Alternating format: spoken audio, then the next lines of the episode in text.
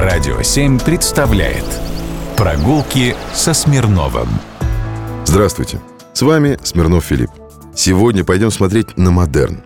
Нам на Воронцовскую улицу к дому 10. Официальный адрес сейчас по улице Большие Каменщики.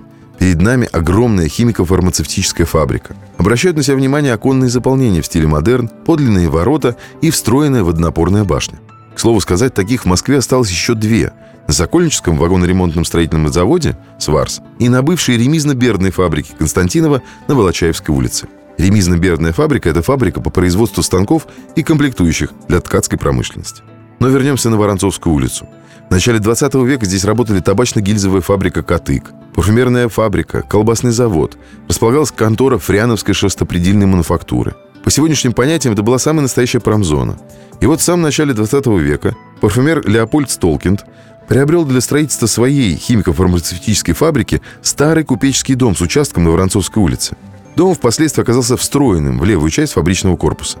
Чуть позже Столкинд продал свое владение акционерному обществу торговли аптекарскими товарами «Эрманс и Ко». Оно принадлежало предпринимателю Беляеву. Фабрика стала выпускать лекарственные и химические товары, в частности бензин.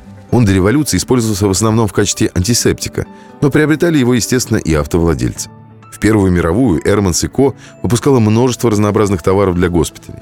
Однако в первые же недели революции фабрику национализировали, и она с 1918 года стала носить имя первого наркома здравоохранения Николая Симашко.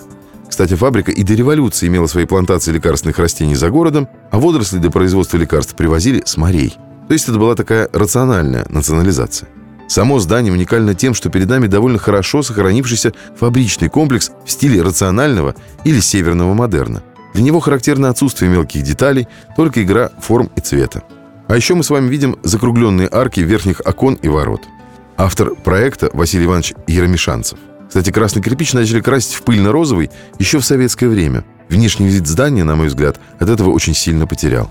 После революции 1917 года в цехах фабрики изготавливались лекарства в таблетках и ампулах, мази и настойки, средства анестезии и наркоза. В первые дни Великой Отечественной войны основное производство было эвакуировано из Москвы, а оставшиеся рабочие разливали по бутылкам горючую смесь для борьбы с танками. И также производили самые необходимые лекарства для госпиталей.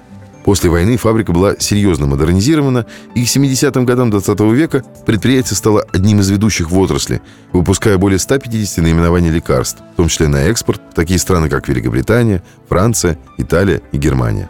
Затем фабрика стала специализироваться на инъекционных растворах в ампулах.